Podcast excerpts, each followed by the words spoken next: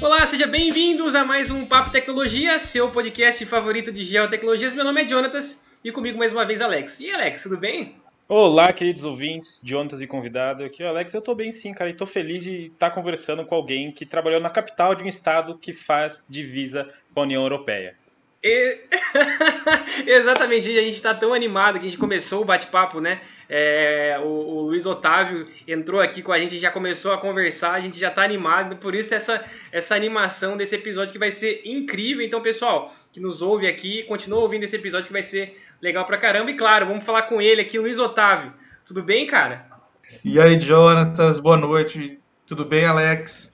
É um prazer enorme estar falando com vocês, participar desse podcast é, para falar um pouco da experiência de trabalhar como engenheiro cartógrafo aqui no norte do Brasil, né, na Amazônia Legal, é, e falar também de como é trabalhar aqui no hemisfério norte, na dos hemisférios, né? Eu moro em Macapá e aqui é onde passa a linha do Equador.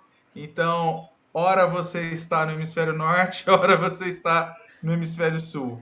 Então, a satisfação falar com vocês falar um pouco da nossa experiência de trabalhar na gestão pública municipal, é, em pautas como regularização fundiária, pautas relacionadas realmente à cartografia é, aqui na Amazônia Legal.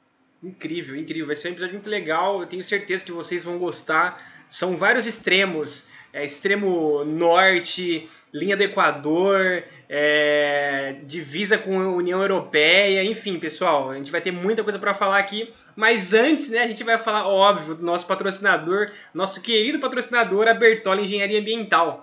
Fala um pouco, Alex, do que é a Bertolli Engenharia Ambiental. A Bertolli é uma empresa de engenharia que atua em todo o estado de São Paulo e que usa uma gama de equipamentos de geotecnologia para executar seus serviços e entregar seus produtos. E eles trabalham com barragem, irrigação, autorizações florestais, licenciamento ambiental e eu convido vocês, ouvintes, para visitar os sites deles, ver o que mais eles fazem. É isso aí, pessoal. Eles trabalham com drones, RTK, equipamentos de geotecnologia fazendo esses projetos de engenharia que o Alex citou, trazendo soluções aí para várias empresas, principalmente do agronegócio, voltados aí para a área ambiental. O site deles é www.bertoliengenharia.com. O negócio legal dessa empresa é que eles estão no Instagram compartilhando o dia a dia deles de trabalho. Então isso é muito legal porque você aspirante a, a, a ter uma empresa nessa área, estudante de, de, de, engenharia, quer saber como é que funciona uma empresa, eles estão lá no Instagram mostrando o dia a dia deles, o que, que eles estão fazendo, uh, o portfólio de serviços deles também está lá. Então dá uma força para eles, segue eles lá, arroba Bertoli Ambiental.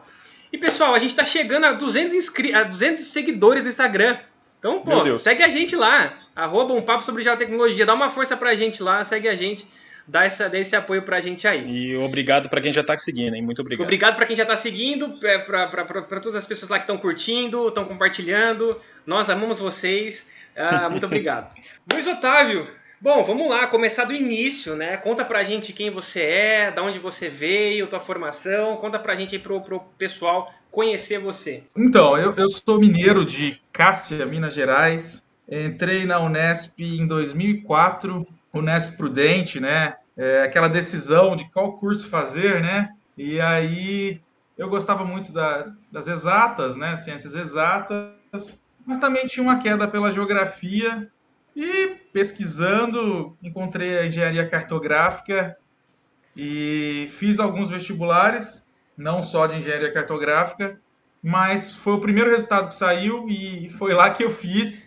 Então eu cheguei Prudente em 2004, me formei em 2008 e logo após formado, né, eu já eu já falava, é, é interessante. Os meus colegas de sala todos diziam, né, vou me formar e vou para São Paulo. Aquela época, é, é, trabalhar em grandes empresas de São Paulo de, de, de, de alta tecnologia era o caminho, né? E de suporte técnico, de suporte de equipamentos, naquela época era isso.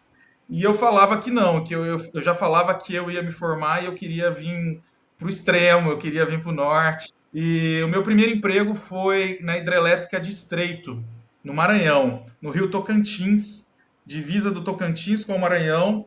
E eu não fui para a obra civil, eu queria ter ido para a obra civil, né? Mas aí foi bom, por outro lado foi importante, porque foi quando eu realmente aprendi sobre barragem, eu aprendi sobre cota, sobre nivelamento. Eu fui cuidar da, da, da população impactada, é aquela população que seria impactada com o lago. Então, o Lago de Estreito é um uhum. lago de 400 quilômetros quadrados e toda a população que, está, que estava à margem do, do, do, do rio Tocantins, que seria impactada, né? E ela seria, é, essa população seria transferida para reassentamentos rurais coletivos. Então, eu fiquei responsável pela, por cuidar da, das cotas, é, para saber realmente qual, qual comunidade, qual, quais cidades, inclusive, que seriam afetadas com, com, com o lago né, da hidrelétrica, assim como com os reassentamentos. Então você imagina, sair da faculdade de 2008 só com, com, com na minha época era TG, trabalho de graduação. Caraca, quando o cara fala TG é porque lá na Unesp você tem que respeitar. Demonstra a idade. Respeitar, é, que agora é TCC, mas o TG E assim, é... gente, é, eu vou fazer um parêntese aqui, mas é um parêntese de agradecimento, é, agradecimento póstumo e uma homenagem. Quem foi o, meu, o, o nosso orientador no nosso no trabalho de graduação foi o professor saudoso, professor Hamilton Amorim. E assim, eu posso dizer que mais 60% do que, eu, do que eu saí da faculdade formado, é, com valores, com conhecimento, é, veio do, do, contato que eu tive com ele. Ele foi, ele foi nosso orientador. Nós fizemos o, um trabalho no cadastro, de cadastro técnico no município de Taciba, e assim, é, a gente pegou realmente o cadastro do início ao fim, é, a gente teve total apoio dele e assim, fica aqui minha homenagem ao professor Hamilton Amorim, é, por tudo que ele proporcionou de conhecimento, pela pessoa maravilhosa que ele foi.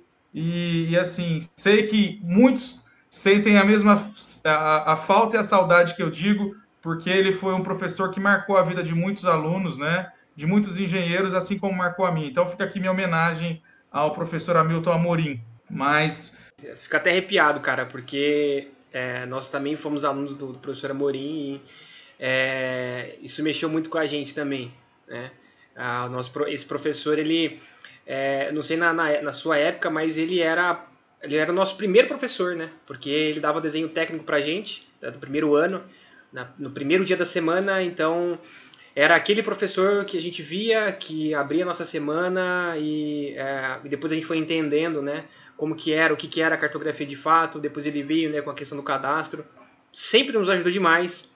É, a gente, eu e o Alex, a gente tinha uma, uma, uma proximidade, porque eu e o Alex, a gente era a, orientando do, do, professor Chaves, e nessa época eles dividiam sala, então a gente sempre tava, a gente sempre trombava com ele, e batia papo, e ele, ele sempre foi essa, essa pessoa maravilhosa, um sorriso no rosto, então vale Exato. essa homenagem, fica essa homenagem. O professor Amorim, é, por mais que a gente não tivesse muito, muito contato próximo com ele, né, como pessoa, mas é, dava a perceber que ele era um cara que se você pedisse ajuda, ele ia te ajudar de alguma forma, ele ia fazer, e a Unesp é uma universidade difícil, né, você ah, sai da sua casa, vai morar, morar longe, e nele você via alguma pessoa que poderia te ajudar, em algum caso. Ele era muito, muito sorriso largo e realmente vai fazer uma bela de uma falta. Exatamente. É, continuando aqui, é, então eu trabalhei nessa parte de, de, reassentamento rural. Então foi uma ótima experiência para um recém-formado, né? Então vocês imaginem trabalhar com cota de, de, de, inundação, com referências de nível. Então assim foi uma experiência você tirar a referência de nível do local do vertedouro, da onde seria a barragem, transportá-la essa cota por todo, por todo o lago, esses 400 quilômetros quadrados. Então, assim, foi um trabalho realmente que eu aprendi.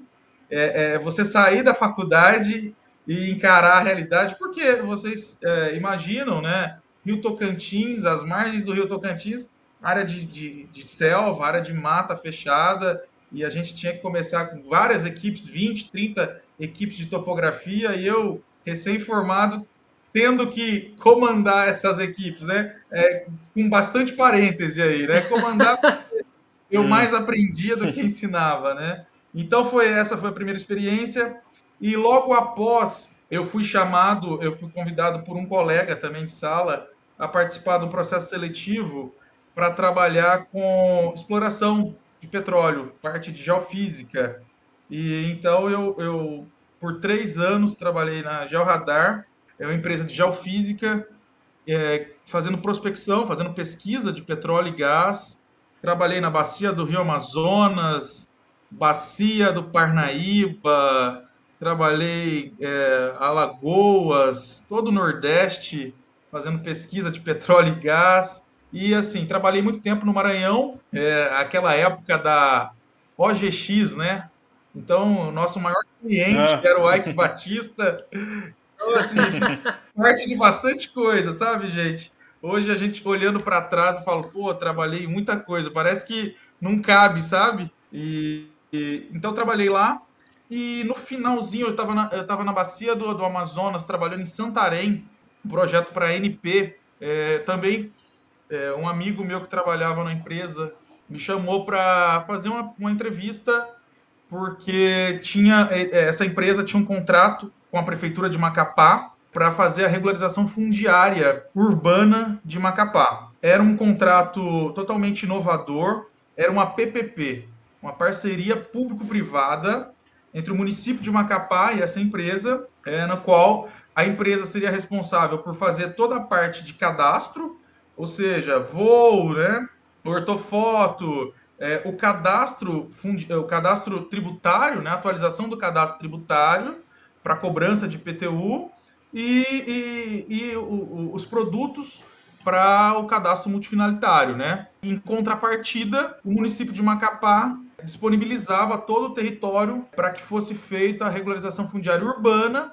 e os dividendos, né? A receita dessa regularização, que seria uma, uma regularização onerosa é, dos lotes urbanos, é, seria a contrapartida para pagamento desse, de, desse trabalho, né, que seriam esses produtos cartográficos entregues pra, por essa empresa. Foi um contrato, por ser um, uma modalidade muito nova, né? Imagina PPP em 2012, 2013, né? É, hoje eu acho que ainda é difícil, então naquela época era um É, eu na mais. verdade só conheço por conta do Dória, né? Mas é, né? Você imagina PPP aqui em Macapá, norte do Brasil. Então foi a primeira PPP do estado. É, não sei se foi a primeira do norte, mas com certeza foi a primeira PPP do, do, do estado do Amapá. Então assim tivemos muita dificuldade de entendimento dos dois lados. Eu não estou aqui para colocar é, é, quem estava certo, quem estava errado, mas foi realmente é, uma experiência é, para mim muito boa, porque eu aprendi muito, conheci muito sobre é, o serviço público mas foi, foi bastante difícil é, essa relação com, com a gestão pública municipal. Em 2017, esse contrato foi finalizado, era o prazo de duração mesmo, e então eu, eu não quis mais ir embora do Amapá, porque eu já tinha constituído família, né? Olha só. A vida da gente é assim, né? A vida é dinâmica, né? Então, conheci minha mulher, e, e aí meu filho já tinha nascido, e aí eu, eu realmente falei, não, eu vou, vou ficar por aqui. Eu acho que tem espaço para o engenheiro cartógrafo, seja como autônomo, seja abrindo uma empresa de prestação de serviço. E logo nesse contexto, o, o prefeito da época me convidou para a gente abrir uma coordenação e tocar o projeto né, pelo próprio município. Então eu entrei no município de Macapá como coordenador de regularização fundiária. Era uma nova coordenadoria, nem era vinculada ao desenvolvimento urbano, habitacional, era vinculado até à Secretaria de Fazenda, e foi quando a gente começou a fazer a regularização. Essa é importante dizer para vocês, pessoal. Eu, eu, a minha experiência com regularização fundiária urbana, ela é em Macapá. Eu não tenho experiência em outra cidade. Então eu não sei. Eu, e a, a, troca de informação até eu acho que talvez um defeito meu, eu, eu foco muito no meu trabalho e acabo não procurando é, outras fontes de conhecimento com outros colegas. E por isso que eu digo que, que esse podcast, para mim, ele tem sido muito enriquecedor. Mas, assim, aqui em Macapá, é, são terras da União, né? São poucas glebas que foram transferidas para o município.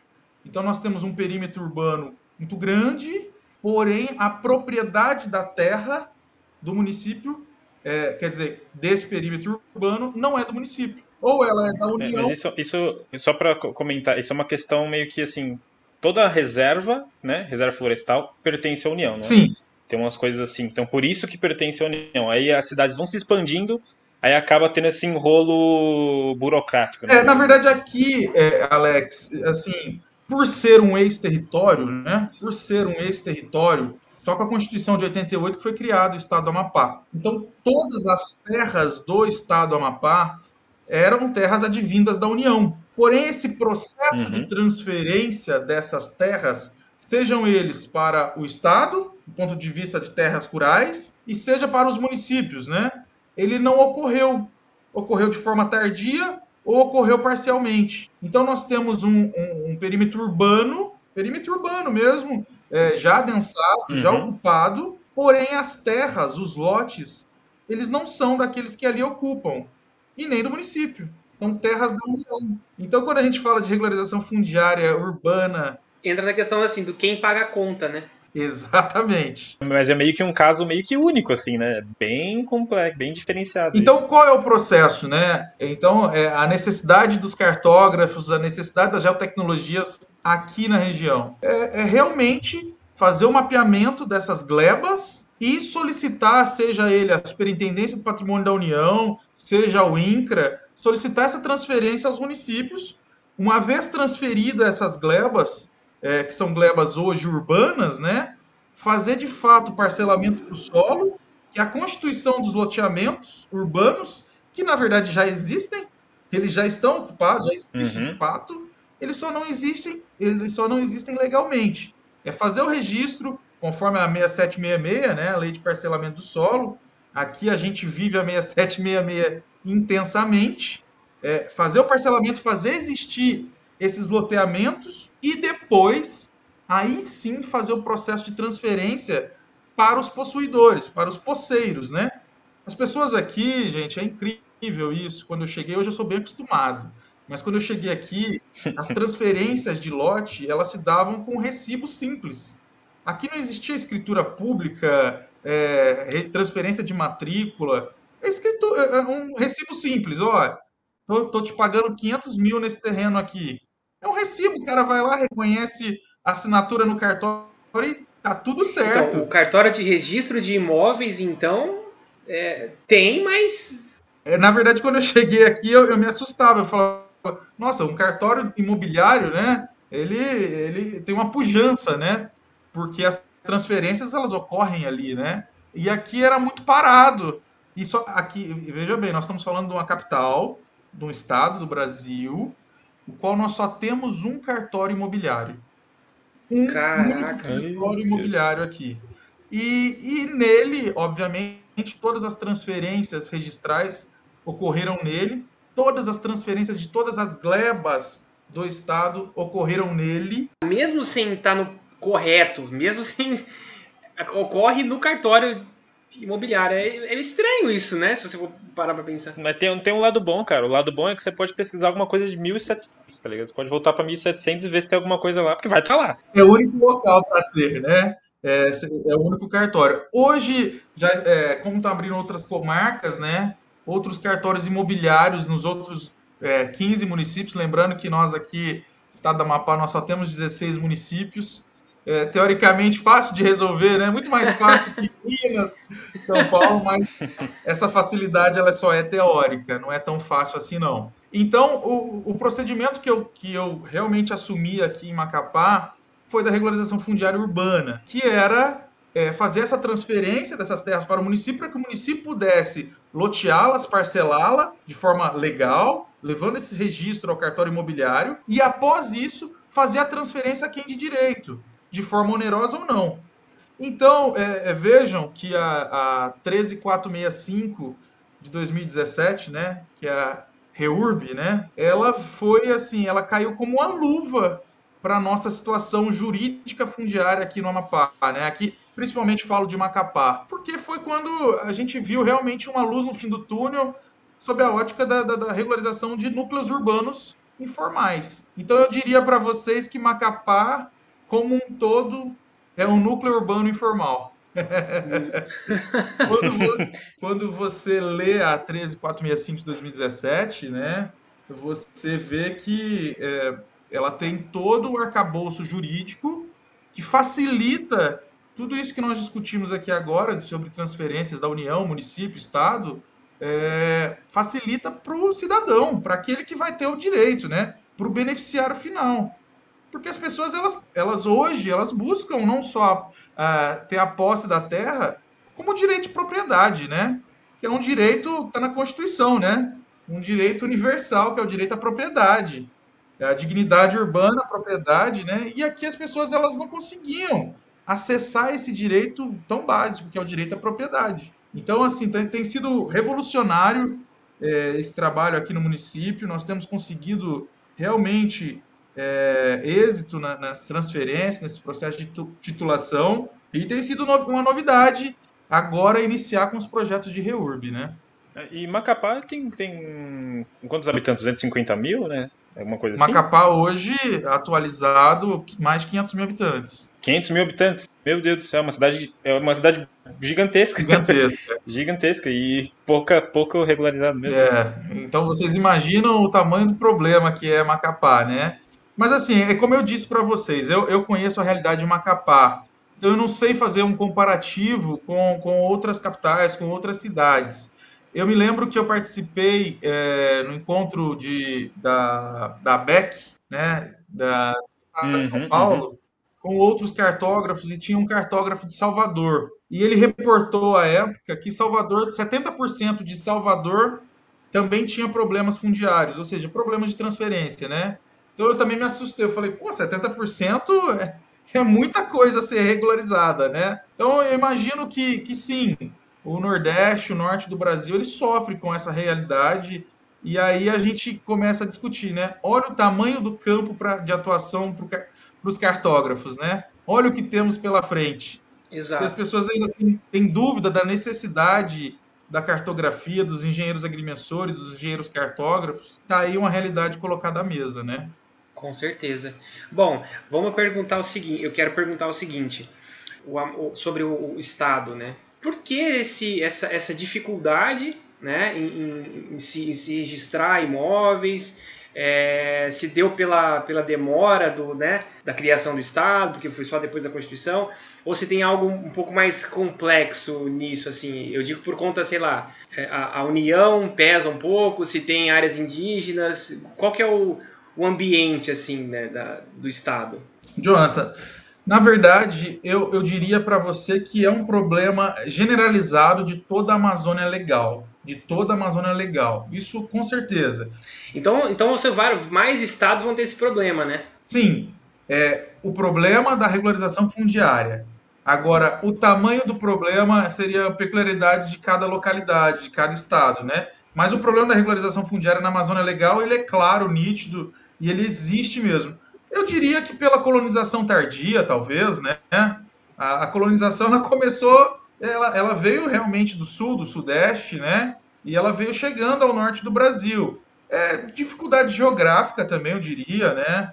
Aqui hoje é, eu, eu, eu moro no estado que eu não tenho ligação rodoviária com nenhum outro estado do Brasil. Aqui é mais fácil ir à Guiana Francesa a União Europeia do que, do que ir ao Pará, né? Então, a, a, na minha frente aqui, o rio à minha frente, né? Do outro lado eu tenho a Ilha do Marajó. É, vocês é, imaginam o tamanho da nossa dificuldade, né? Macapá você só sai de avião ou de navio. E daqui para Belém de navio é, é, são 24 horas. Então você vê nosso nível, Meu Deus. nosso nível de isolamento aqui, né, Jonathan? Tem, tem uma coisa que é meio que um, um não é um paradoxo, é, é são du, duas faces extremas, né? A Macapá é uma cidade que tem pouca legalização fundiária, porém é uma cidade que foi criada planejada, é uma cidade planejada, é uma das poucas cidades do Brasil que foi planejada. E, e como que se deu essa evolução e por que que esse embrólio, bom, o embrólio todo começou por causa da Constituição, né, que criou o Estado, né? Mas você consegue contar um pouco dessa história do, do Macapá pra gente? Macapá, na verdade, ela iniciou, né, a, a ocupação no entorno da fortaleza de São José. É, aí remete à história da colonização brasileira, né? Portugal, para se defender né, dos ataques do, europeus ali, ele, ele fortificou algumas, algumas edificações é, as margens do Rio Amazonas. E a porta de entrada aqui do, do Rio saindo do Oceano Atlântico, chegando, entrando né, na foz do Amazonas, a porta de entrada é Macapá. Então tem uma fortaleza exuberante que eu convido a todos a conhecer, é muito bonita a edificação, a fortaleza, ela é bem vultuosa e, e, e, essa ocupação, né, que seja de forma planejada, ela ocorreu na verdade só às margens do, do, dessa fortaleza. Então ela não se expandiu, né? Lembrando, gente, isso também eu demorei a entender, né? Nós estamos na planície amazônica, né? É uma região muito parecida com o Pantanal. Então aqui é uma região realmente é, é, alagadiça, é uma planície. É uma região muito baixa. A topografia aqui, né? A amplitude, é, diferenças de, nível aqui são mínimas. Então você não tem aqui grandes morros, é, você não tem nada. Aqui as ocupações, pessoal, é, ocupações regulares no norte, é, no sul, no sudeste, elas se dão nas favelas, né? Nas encostas. Aqui elas se dão nas palafitas. As ocupações aqui elas são palafitas, elas são invasões de áreas alagadas que aqui é, vulgarmente são chamadas de ponte, né? As áreas de ponte. E são palafitas mesmo, são regiões é, de alagadiços, de palafitas, onde vive realmente a periferia. A periferia da cidade ela é instalada nessas áreas alagadiças. Então, assim, é, vejam sobre a ótica do desenvolvimento urbano também a dificuldade de expansão, porque aqui é uma cidade totalmente interligada por canais, uma região, uma cidade que tem a, topogra a diferença de altitude mínima, então você sai do zero, que é o nível do Rio Amazonas, e você vai para 2, 3 na parte mais alta da cidade. Então, assim, as diferenças aqui são mínimas. Então, a cidade ela depende muito de, de, de aterro. Aí já você já vem, a gente já pode, poderia discutir os impactos ambientais desse processo, né? Então, a, a, cidade, aqui a gente só tem duas, duas estações bem definidas, né? Também aprendi isso quando cheguei aqui. Você tem o, o inverno, uhum. o inverno aqui não é porque é frio, que aqui não existe frio. O inverno aqui é porque é, chu é, é, uma, é a época chuvosa. E você tem o verão. Então, na época chuvosa aqui, os impactos são muito grandes sob a ótica da, da, da, dos alagamentos. É, a população realmente ali às margens do Rio Amazonas sofre muito. É, imaginem sob a ótica do saneamento básico, rede de drenagem, rede de esgoto, você trabalhar com tudo isso, nós engenheiros trabalhando com tudo isso, tendo uma pouca amplitude, né? Diferença de altitude. Então, é, aqui desafios do ponto de vista de, de engenharia para os cartógrafos, nós temos aqui de balde. então, respondendo o Alex, né, ela teve um, certo planejamento nessas imediações da, da, da, da Fortaleza de São José. É, lembrando que nós, o, estado do Amapá, ele foi criado com a Constituição de 88, né? Então nós somos um estado bem novo, né? acredito que assim como nós, só é, Tocantins e Rondônia, né? É, acho que é isso. E então, assim, estado bem novo. Nós não, não, não é um estado industrializado, é um estado preservado. 70% do território amapaense é constituído de mata nativa, de, de, mata mesmo, de reserva. E, e assim, a gente depende muito, Alex e, e, e Jonathan, dos repasses federais. Então, a gente não deixou aquela, aquela história do imperialismo, né? das receitas vindas do império, é, continua. Aqui a gente depende exclusivamente dos repasses de é, fundo de participação dos municípios, fundo de participação do Estado. Por quê? Porque a nossa economia aqui é a economia do contra-cheque. A economia do contra-cheque é o quê? A economia que advém somente dos empregos públicos, sejam eles federais, estaduais e municipais. Outra, o, é, o, outro setor da economia que emprega que você tem o comércio, né? Que é natural que, esse, que, que exista. E hoje, é, aí que vem também né, a importância da regularização fundiária. É o setor da construção civil, o setor imobiliário, que é aquele que vem dando é, é, realmente uma retomada da, da, da, dos empregos no Estado, é, é, a construção civil, mas a construção civil depende do quê? depende de segurança jurídica na propriedade, né? Depende do, do de tudo estar regularizado. Então vocês vejam aí a, a, importância do trabalho que vem sendo desenvolvido aqui em, em Macapá sob a ótica da regularização fundiária. E a importância da cartografia ela é tremenda porque ela é a base para todas as engenharias. Então, assim, a segurança jurídica ela só se dá por conta de um, de um levantamento topográfico, de, da regularização da, daquela área urbana, rural, né? E por aí vai, né? Os levantamentos topográficos.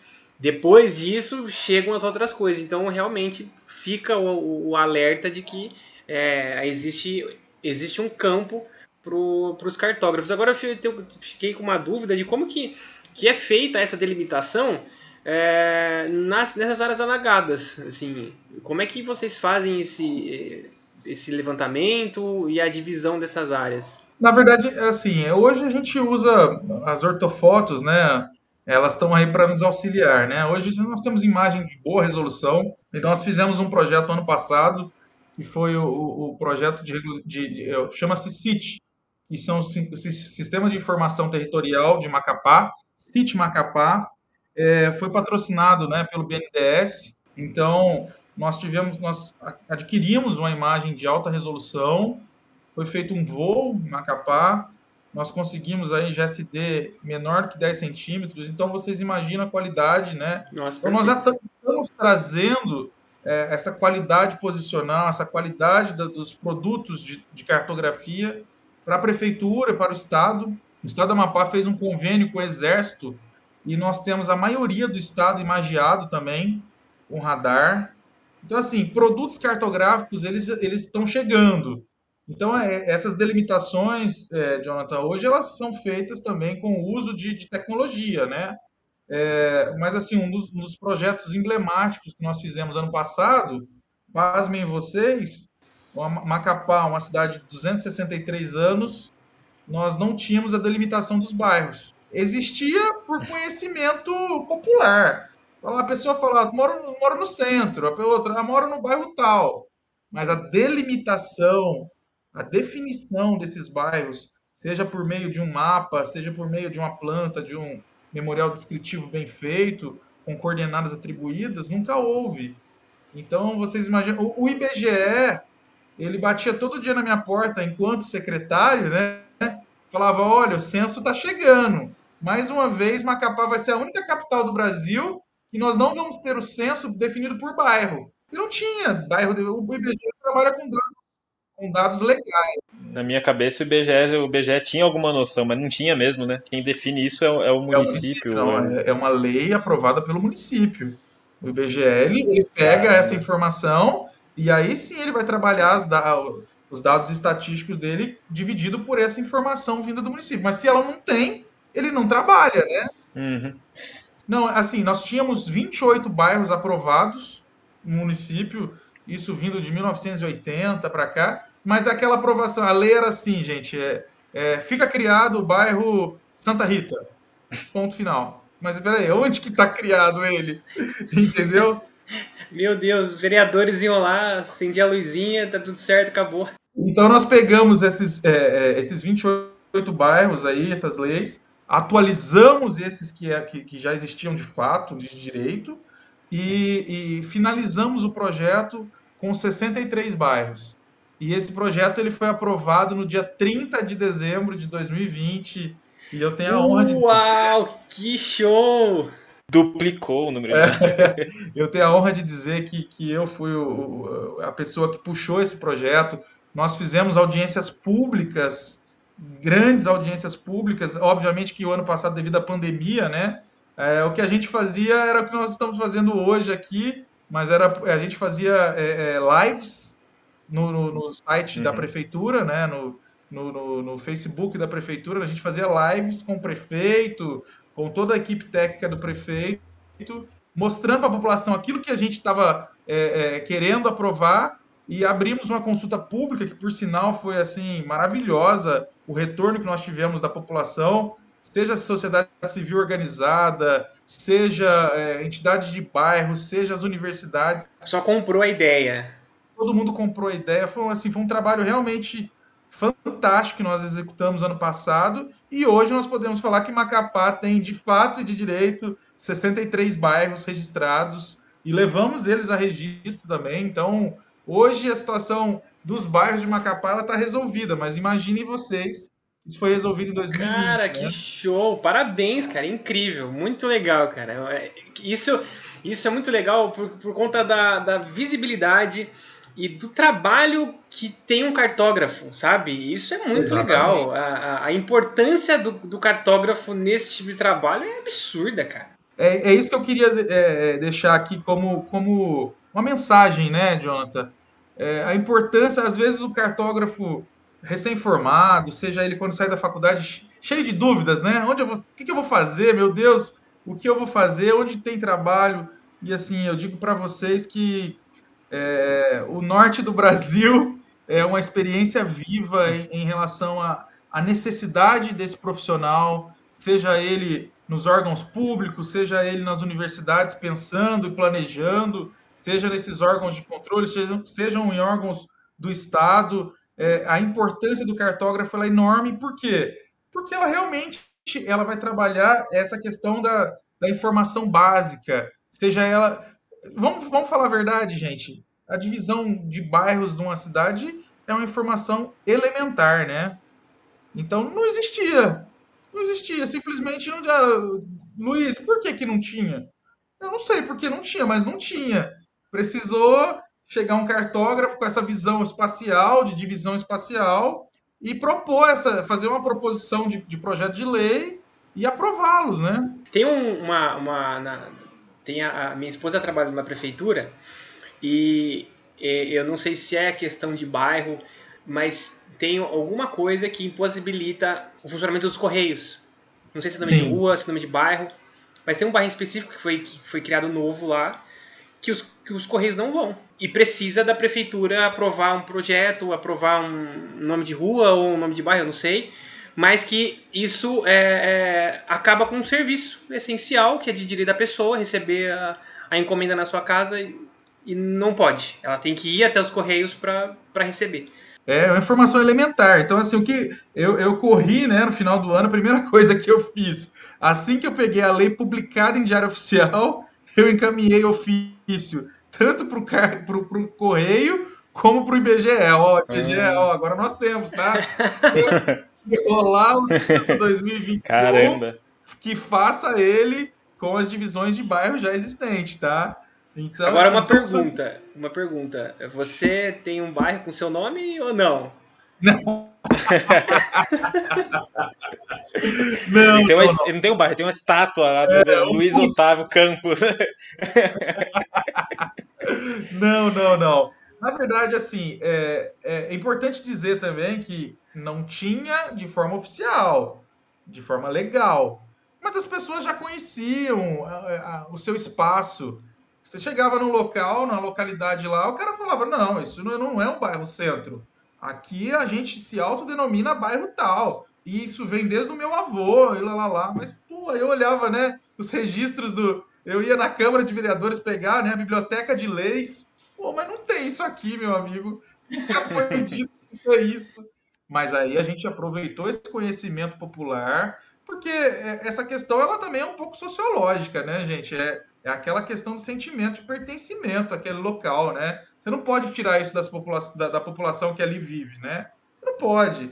E aí, é, é essa questão interdisciplinar do, do, do, engenheiro cartógrafo também, trabalhando no serviço público, é muito, é muito legal, né? Você conhecer. Então, assim, a gente tinha, na nossa equipe de, dos bairros, a gente tinha é, assistente social, a gente tinha sociólogo, é, tinha uma equipe, geógrafos, realmente empenhada em trazer o melhor resultado porque já não tinha, né, gente? Fazenda fazer uma coisa mal feita, então a gente procurou fazer um trabalho realmente que, que, que é, representasse, né, que espelhasse o que a população, os anseios da população em relação à sua localidade. Foi um resultado legal. Eu posso dizer, assim, dentre muitas coisas que a gente realizou em Macapá, dos bairros foi o que marcou mais sobre essa ótica do, das pessoas estarem muito felizes, né? Falar, oh, eu, agora realmente eu moro no bairro tal. Isso foi a mídia local aqui divulgou de forma bem ampla. Foi, foi, foi um projeto legal. Pô, cara, que show. E... Perguntar sobre agora, cara, como que funciona essa vida de trabalho no serviço público, num cargo de secretariado, né? Que é algo, no, no, em comparação, é um ministério, né? O Ministério do da, da, da, prefeitura, né, digamos assim. Né? Sim, sim. Como que, é, como que é o dia a dia? Como que funciona? É, é bucha, encabeçar projeto, como é que funciona? É, é bem conturbado, assim, eu posso dizer que é bem conturbado. É uma secretaria grande, secretaria hoje são 75 cargos comissionados e efetivo mais uns 60 efetivos. Tem uma secretaria aí com mais de 100 funcionários, né? Uma secretaria com muitos departamentos, muitas coordenadorias. E, assim, administrar tudo isso não é fácil. É, é um, eu diria que eu já acordo, eu não durmo, né? Quando eu acordo, eu já tô. Quando eu sonho, eu sonho com problemas da, da secretaria. Mas, assim, é uma secretaria, é um desafio enorme, é um conhecimento que dificilmente você vai ter trabalhando em outro local, porque ali é, adensa todas as informações, né? Então você trabalha com lei de uso e ocupação do solo, você trabalha com, com as questões fundiárias, você com, trabalha com a questão da ocupação, né? Uso e ocupação do solo, né? Que é a parte dos ambulantes, a parte da, do centro da cidade, aquilo que pode ser ocupado, e também a parte de licenciamento, né? licenciamento de atividade econômica, licenciamento de obras, licenciamento de construções, de empreendimentos, licenciamento de novos loteamentos, novos condomínios. Então, assim, é um mix de leis. Eu, eu digo a vocês, e assim, sem medo de errar, que hoje o Luiz Otávio, engenheiro cartógrafo, ele estuda muito mais leis, ele trabalha muito mais como um advogado do que como propriamente um cartógrafo. Obviamente que a cartografia está no sangue e quando vem uma partezinha de levantamento, alguma coisa que está errado ali, eu já entro chutando, porque está no meu sangue, tá na minha essência a parte de cartografia. Só que assim, como, como secretário, você tem que estar muito mais atento à legislação, seja ela o plano diretor, a legislação urbanística e, e essas novas legislações que têm aparecido aí, que tem é, é, legislações federais no âmbito das questões fundiárias, né? Mas assim, Alex, é uma experiência que eu diria que talvez única. Eu já trabalhei em selva, eu já trabalhei embarcado, eu já trabalhei em hidrelétrica, eu já trabalhei. Posso dizer que eu tenho boa experiência nas atividades é, inerentes ao cartógrafo, mas nenhuma que, que me daria mais bagagem, mais conhecimento do que atuar como secretário de desenvolvimento urbano de uma capital, né? Porque as atribuições são inúmeras, é, o pessoal é, não tão qualificado para te ajudar. É, aí vem as questões políticas, de indicações políticas na prefeitura, e aí você sofre muito, né? De não ter realmente uma equipe técnica qualificada para poder te dar esses subsídios é, a questão da, da, das informações, dos dados, dos produtos tecnológicos para te ajudar também é um divisor. Então, assim, é, é todo dia chorando e rindo. E, e a pandemia também, né, gente? Vamos falar um pouquinho dessa pandemia que veio para mudar, talvez, muitos paradigmas aí em relação às possibilidades de se trabalhar, né? Então, foi quando a gente, é, enquanto Secretaria de Desenvolvimento Urbano, começou a pensar, peraí, as pessoas vão trabalhar é, de teletrabalho, né? E, e, a, e, os serviços nossos, como é que nós vamos prestar esse serviço? Então foi um divisor de águas na prefeitura de Macapá, e isso eu posso dizer também que começou pela nossa secretaria a parte de informatização, né? Então a gente começou uhum. a disponibilizar plataformas de prestação de serviço. Então, a pessoa queria dar entrada num, num alvará de, de, construção. Ela digitalizava tudo, pegava os projetos arquitetônicos, né, os documentos dela e dava entrada de forma digital na prefeitura, coisa inédita. Talvez aí no sul não é inédito, no sudeste isso já é uma realidade há muitos anos. Mas aqui em Macapá as pessoas tinham que ir na prefeitura, protocolar seus documentos, coisa que a pandemia não permitia mais, né? E aí a gente bolou essa ideia com a ajuda do, da equipe de tecnologia de informação, da própria secretaria, o núcleo de, de, de, de tecnologia de informação da prefeitura. A gente começou a disponibilizar plataformas e hoje isso se expandiu por toda a prefeitura. Então ninguém mais precisa de nenhum órgão, nenhuma secretaria da, do município para entrar em qualquer processo, seja ele de, de é, licenciamento ambiental, licenciamento de, de construção, a BITS. Então, assim, foi realmente a, a pandemia veio nesse sentido para mudar as relações de trabalho, mudar a forma da, do, do, município também atender o cidadão, né? E é, isso eu vejo como positivo. E isso vai ficar. Eu tenho certeza que isso não volta mais. Porque se você chegava na secretaria, gente, aqui em Macapá, é fila de duas horas. Você tinha que esperar 20, 30 pessoas para ser atendido. Nós estamos falando de uma capital, né? Nós estamos falando de um interior, né? Então, uhum. as demandas, as pessoas querem regularizar, as pessoas querem licenciar. Seja, precisa derrubar uma árvore na frente de casa. Ela precisa de um licenciamento, né? Ela precisa de uma autorização. E aí, você imagina isso na Secretaria de Meio Ambiente, como era, né? Hoje, tudo isso vem de forma digital então, seria um divisor. A pandemia veio para realmente fazer com que a gente pensasse, fazer com que a gente mudasse esses paradigmas em relação ao atendimento ao cidadão e acredito que isso fique, né? Mas uma coisa importante que você implementou, conseguiu implementar, né? Porque isso agiliza tudo, né? Tem, como você comentou, licenciamento ambiental. Um engenheiro que deve ter assinado aquilo lá, com certeza vai ficar mais feliz tendo seus projetos aceitos mais rapidamente, né, sem, sem maior demora. Sem dúvida. É, lidar com as pessoas, né, vai ter que lidar como secretário, né, de uma, de uma cidade, você vai ter que realmente pensar no, no público que você está lidando com eles e qual, quais benfeitorias você vai deixar. Né? Sem dúvida. É, eu acho que a, a, a, estar num, num, cargo público, né, é, é deve ser muito difícil por conta da, bom, você como secretário tinha que, tinha que é, gerir né, mais de 70 pessoas, tinha que dar, prestar conta disso, um orçamento que eu acredito que, se, que seja limitado, questão de tecnologia também limitado. É, por você estar numa prefeitura, tem que lidar também com questões políticas, isso não é fácil de jeito nenhum, é, é absurdamente difícil, ainda mais hoje, um mundo extremamente polarizado, um Brasil extremamente polarizado. É, eu vejo que eu vejo, eu vejo que quando você fala assim do, do teu trabalho, você, você fala de assim, brilha os olhos assim, cara. Você realmente aproveitou o tempo e trabalhou pra caramba lá.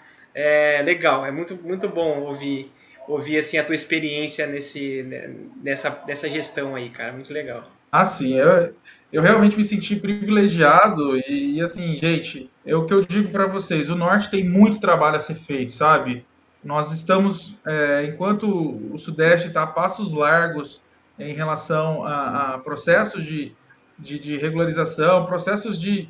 Eu digo, quando eu digo regularização, às vezes eu sou até um pouco prolixo, mas é porque é o assunto que eu gosto mesmo. E assim, gente, imaginem vocês que, que é, eu falo da, da urbana, mas aqui a regularização fundiária rural também não ocorre. O, o INCRA não emite títulos de, de domínio definitivo. Então, gente, é, o, o, norte precisa se desenvolver. É claro que nós precisamos de trabalhar, de discutir as questões ambientais, sim. Mas as pessoas que aqui moram, nós somos quase um milhão de pessoas aqui no estado do Amapá. As pessoas precisam de, de trabalhar, elas precisam de dignidade também, né? Eu, eu sou de Minas Gerais, o, o, os meus pais é, são, são produtores rurais, e eu sei o quanto meu avô desmatou lá as margens do Rio Grande de Minas Gerais, eu sei. Mas espera aí, essa conta não pode ser paga só aqui pelo norte. Essa, essa conta ela tem que ser dividida, sabe? E aí quando você vê os processos de regularização fundiária aqui rural, eles não ocorrem é, devido a questões dos órgãos de controle, seja ele Ministério Público, estadual, federal, porque eles dizem que nós vamos acabar com a Amazônia, aí, aí vem as ONGs e isso mais. Mas peraí, gente. Nós temos que ter um. Tem, tem que ter o um bom senso aí, né? A gente precisa produzir. O Estado precisa. A maioria, gente, aqui, o arroz, o feijão que o amapaense come, ele não é produzido aqui no Amapá. Ele vem de balsa e ele gasta alguns dias para chegar. Então, assim, é, a gente não pode ser um, um ônus, somente um ônus para a União. Nós temos que produzir. E para que a gente produza, a gente precisa ter segurança jurídica, na propriedade privada, seja ela urbana, seja ela rural. E, e você vê que aqui é tudo, tudo é mais demorado, tudo é mais lento, é, não se vê o interesse público, de fato, nos processos de regularização fundiária, sabe, gente? É tudo muito lento. Só que, por outro lado, a posse está lá. Como as pessoas não têm esse documento, elas vão lá de forma ilegal clandestina e estão desmatando também. Não seria melhor dar essa legalidade e ter o um maior controle sobre isso, seja com o uso de geotecnologias, de radar? Nós temos o INPE aí para fazer esse trabalho para a gente, para nos ajudar a fazer as parcerias com as prefeituras, com o Estado, né? Mas não simplesmente não fazer o, os processos de regularização, simplesmente fechar o olho e deixar acontecer, e quem fizer vai ser preso, porque o Ministério Público vai agir. Mas aqui a, gente, a economia precisa girar, as coisas precisam acontecer. Eu não sou a favor da grilagem de terra, eu não sou a favor do desmatamento ilegal, mas eu sou a favor de que o serviço público haja, de que exista de fato a possibilidade de quem está aqui trabalhando, cultivando a terra, ou que seja morando, ter acesso à propriedade, né? Coisa que aqui não se vê. Então, o, o Amapá realmente, eu digo o Amapá, mas temos colegas aqui no Pará, colegas de, de secretaria em Rondônia, Roraima, que discutem a mesma coisa que, que eu estou falando aqui. E, isso não é papo furado, isso não é papo de político, não é nada disso, gente. É, eu hoje estou há sete anos no Amapá, não penso em ir embora daqui, mas assim, é, como eu tenho um filho que quero que ele cresça aqui no Amapá, a gente quer que o Estado se desenvolva, né? A gente não seja simplesmente um ônus para a União e que a gente viva eternamente de fundo de participação. A nossa renda, a prefeitura não se paga, a prefeitura não consegue pagar é, é, o funcionalismo público, a prefeitura não tem dinheiro para investir. O que ela tem é o dinheiro do fundo de participação de município. O Estado, ele vive do fundo de participação. O ICMS do Estado, gente, é mínimo. Se não tem produção, né? Exato. O ISS, o ISS da prefeitura é mínimo. Não existe serviços. Não é um desabafo. Eu acho que é importante as pessoas, é, é os nossos profissionais que ouvem esse podcast, ter a dimensão do que é o Brasil, né? Às vezes a gente fica muito limitado só ao sul, sudeste, e é importante ouvir a realidade do norte do Brasil. E é uma questão, é uma questão, Luiz Otávio, de. É, eu vejo você falando a questão de Brasil ficar remediando essas coisas, né? Então, Exatamente. o fundo partidário, questão do desmatamento, por exemplo, é, monitorar o desmatamento é uma coisa que já aconteceu, sendo que você prevenir isso é dar o título para uma pessoa, é cuidar da, da terra, né? segurança jurídica para que a pessoa possa morar, para que a pessoa possa produzir. Isso, isso é legal de ouvir, entendeu? É, faz muito sentido a gente poder falar isso, porque a maioria dos nossos ouvintes são do, do, do Sudeste, né? Para que eles realmente ouçam a, a realidade mesmo de um, de um profissional da cartografia que está morando lá, entendeu? Há mais de cinco anos e entende a realidade. Sim, é, é uma realidade dura, mas assim, é, com vontade pública, com vontade de trabalhar, e não só pública, os profissionais realmente agindo, né, as entidades de classe organizada, é possível mudar. Você vê um horizonte de mudança, sabe, Jonathan, sabe, Alex? Aqui não é uma discussão vazia. Você vê que existe a solução, a solução está ali. Mas a gente precisa trabalhar para chegar nessa solução e evoluir, e avançar. E, e os estados do, do, do norte do Brasil, eles não podem ser vistos somente como estados a serem preservados? A gente tem que produzir. O Estado, o norte do Brasil, ele tem que trazer dividendos políticos, é, econômicos, ele tem que trazer.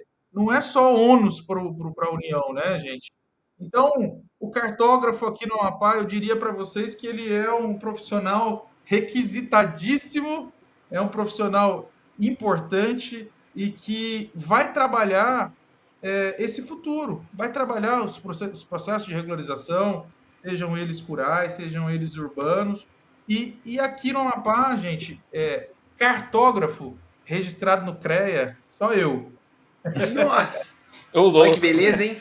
Nossa. Não tem cartógrafo não, aí? Só... Quem, quem toca os trabalhos geralmente é engenheiro civil? Não, muitos agrimensores, né? Nós temos muitos não. Hum, tá, tá, eu tá. não encheria uma mão, mas nós temos é, uns cinco, uns dá, quatro, dá, dá, dá, uma, dá uma churrascada né, dos agrimensores e o cartógrafo ali no final do mês, dá uns 5, 6, uma cervejadinha ali com a família, acabou. E... Dá pra fazer um futsal ali, pouca gente na linha, mas dá pra fazer. Mas a maioria deles também estão em órgãos públicos, entendeu? Estão trabalhando, ah. seja é. entender esse Patrimônio da União, seja no INCRA, no próprio IBGE, nós temos cartógrafo aqui. Então, assim, nós precisamos de profissionais que trabalhem, que tenham essa visão de desenvolvimento, tenham essa visão a longo prazo, né? Porque eu, eu não sei qual é a realidade do georreferenciamento de imóveis rurais aí no, no Sudeste, no Sul, mas aqui está engatinhando ainda. A coisa está começando. Acho que em São Paulo dá para dizer que a, a, a regularização fundiária do, dos imóveis está né, é, tá impedindo desmatamento. Né? Quando você começa a regularizar, você acaba colocando limites, né? Para até onde o cara pode ir, até onde ele não pode. Se ele, se ele passar daquele limite, ele vai ter que indenizar o Estado. Né? A gente conversou com o Rafael sobre já referenciamento de imóveis rurais. Ele trabalha aqui na região, aqui, né? Caminha a passos mais largos do que o norte, por conta das culturas, de fazendas que, que estão, estão sendo arrendadas. Então aqui é mais fácil. E tem mais profissionais trabalhando. É até uma dificuldade que o Rafael comentou do questão do, do valor do, do serviço cobrado é, por conta da, da maioria dos profissionais estão aqui. E até outra pergunta, né? O georreferenciamento de imóveis rurais, né? essa lei 10.2007, funciona aí também. Você tem que referenciar imóvel rural, você tem que fazer o cadastro ambiental rural, todas essas coisas também. Tem, tem que fazer, só que com, com uma cereja do bolo aí, né? Você faz, hum. mas e, a, e cadê a matrícula da propriedade? Putz, é verdade. É, tem, tem, um, é tem um problema de base ali, né? Que é difícil resolver. Exatamente. Mas tem como, tem como entrar em contato com a prefeitura e a prefeitura. Não, não tem. Não tem registro do não. imóvel. Você tem um Imagina. recibo. Não tem como Você criar? Tem vamos, vamos, vamos ser simples, vamos ser simplista aqui.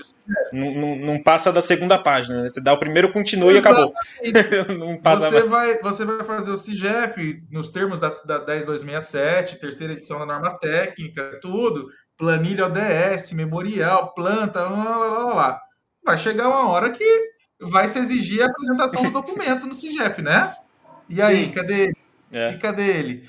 Você certifica a gleba, porque o CIGEF é isso, ele, ele certifica a gleba, ele vai te falar que não existe sobreposição naquela área. Mas ele vai certificar uma gleba da União. Eu não tenho propriedade, uhum. entendeu? Não tem propriedade particular. Uhum. Não tem transferência de terra. Cara, cara, então, é, é selva é mesmo. É uma engrenagem, Jonathan, que se não existe o início pelo poder público, as coisas não acontecem. Então você está vendo? O que, que adianta também ter um monte de cartógrafo, engenheiro, é, agrimensor aqui para fazer gel do quê? Gel de nada? Gel do cara que fala é, que a é. posse dele é ali, mas ele está falando não tem um INCRA para falar que não é, não tem, enfim, tá entendendo? Então, é, realmente é um problema de base, é um problema de base, é um problema que nós precisamos do, do, do, do interesse público, nós precisamos do poder público atuante, seja ele em todas as esferas, seja a esfera federal, a Câmara, o Senado, o Congresso Nacional, aprovando leis, é, é, dimensionando esses trabalhos a serem realizados aqui no Norte, seja o Estado também dando apoio a esse trabalho pelo Instituto de Terras, e seja a Prefeitura fazendo a parte dela naquilo que compete ao município, naquilo que compete a, a, a, ao ambiente urbano também, né? Então são engrenagens que têm que andar e, e fazem parte da realidade do Brasil aqui do Norte, do extremo. Cara. Bom, vamos, vamos se encaminhar para o nosso final aqui. Eu gostaria de fazer algumas, algumas perguntas é, questão do, do REURB, né, no, no, estado, no município onde você, onde você atua. Então, dá pra gente, né, a gente já viu um panorama de como é que tá, mas aí, o que, que você vê, né, do futuro, o que, que precisa para isso de fato acontecer, né, é, para que essa base, essa, essa base seja solidificada? Olha, eu, é, como eu já havia dito, é, a, a 13465, ela é uma, é uma lei, e eu até ouvi de um, de um jurista, né, que ela beira a ilegalidade, né? Caraca. Mas no sentido bom, uhum. bom sentido.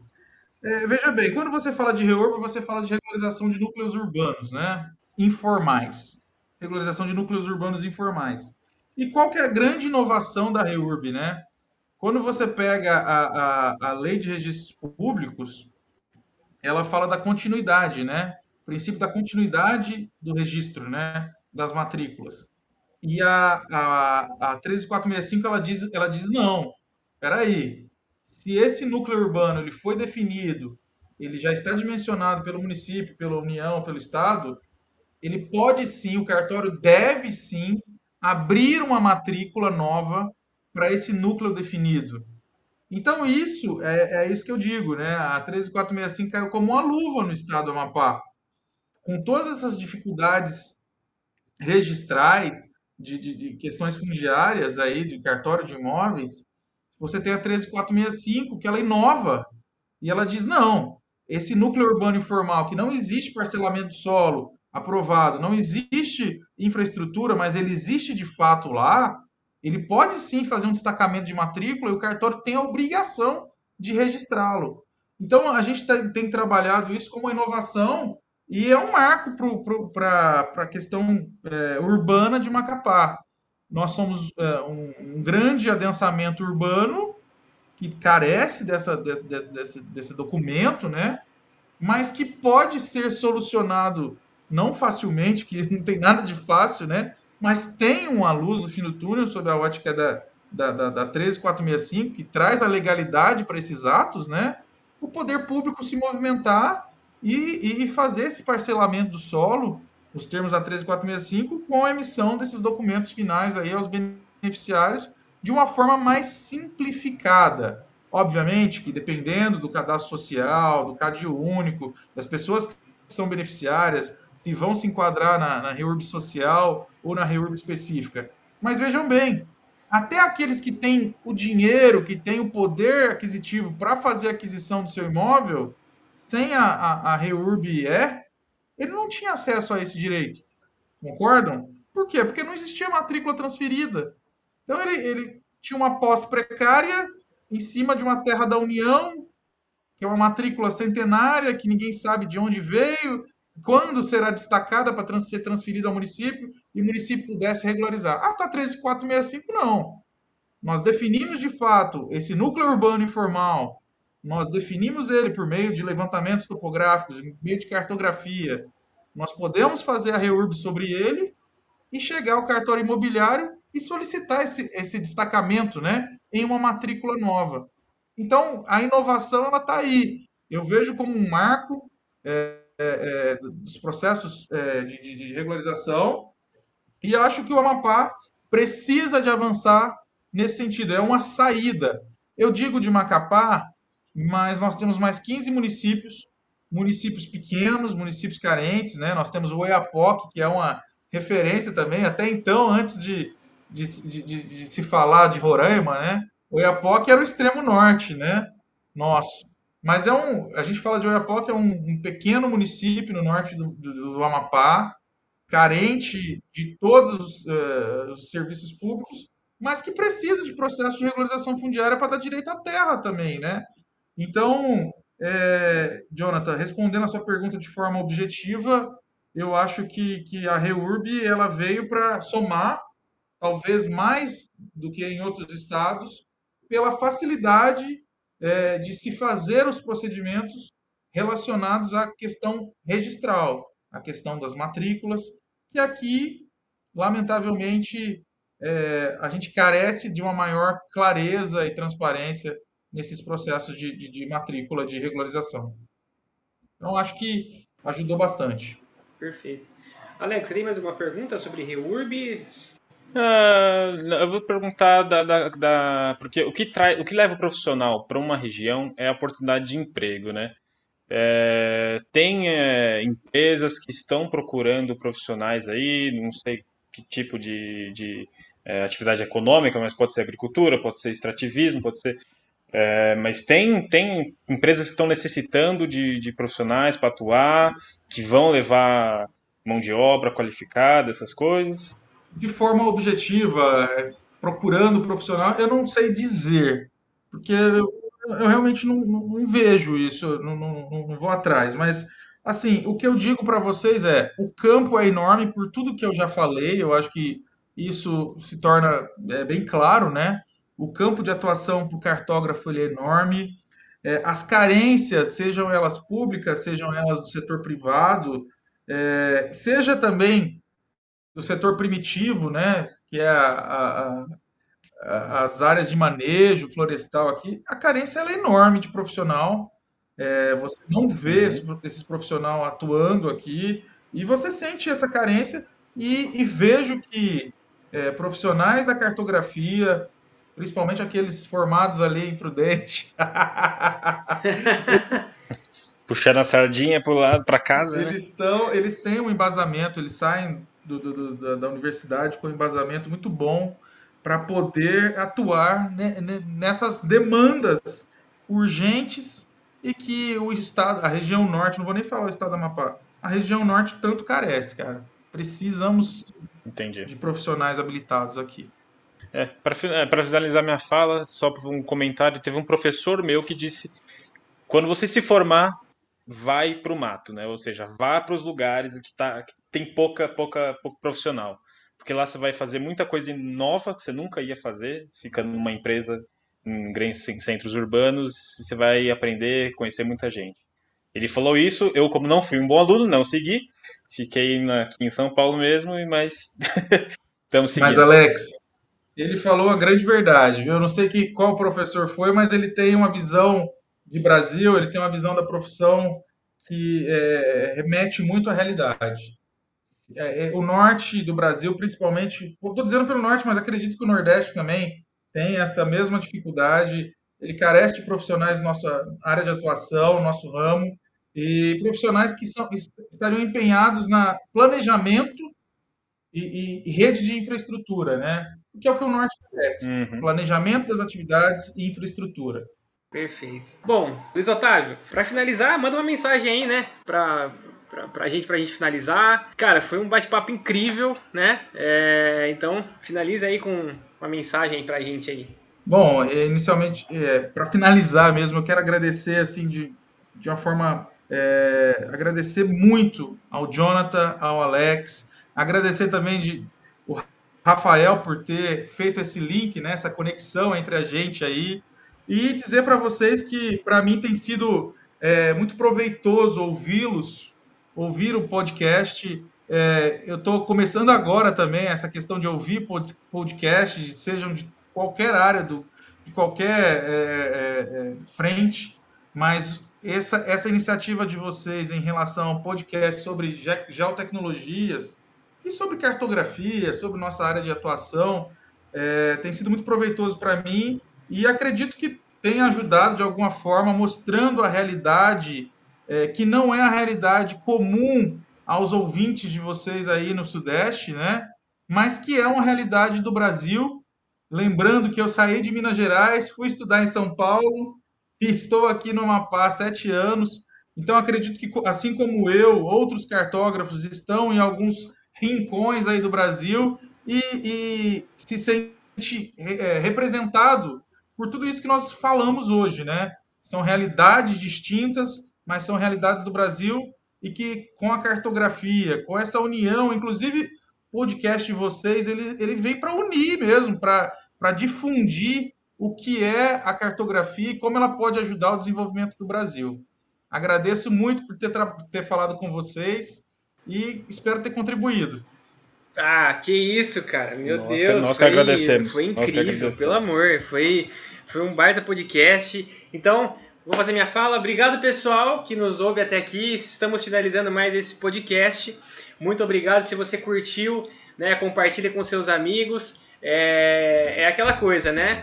Amapá temos vagas, né? Então, é, valeu, pessoal. Um abraço. Tchau, tchau. Até a próxima. Valeu.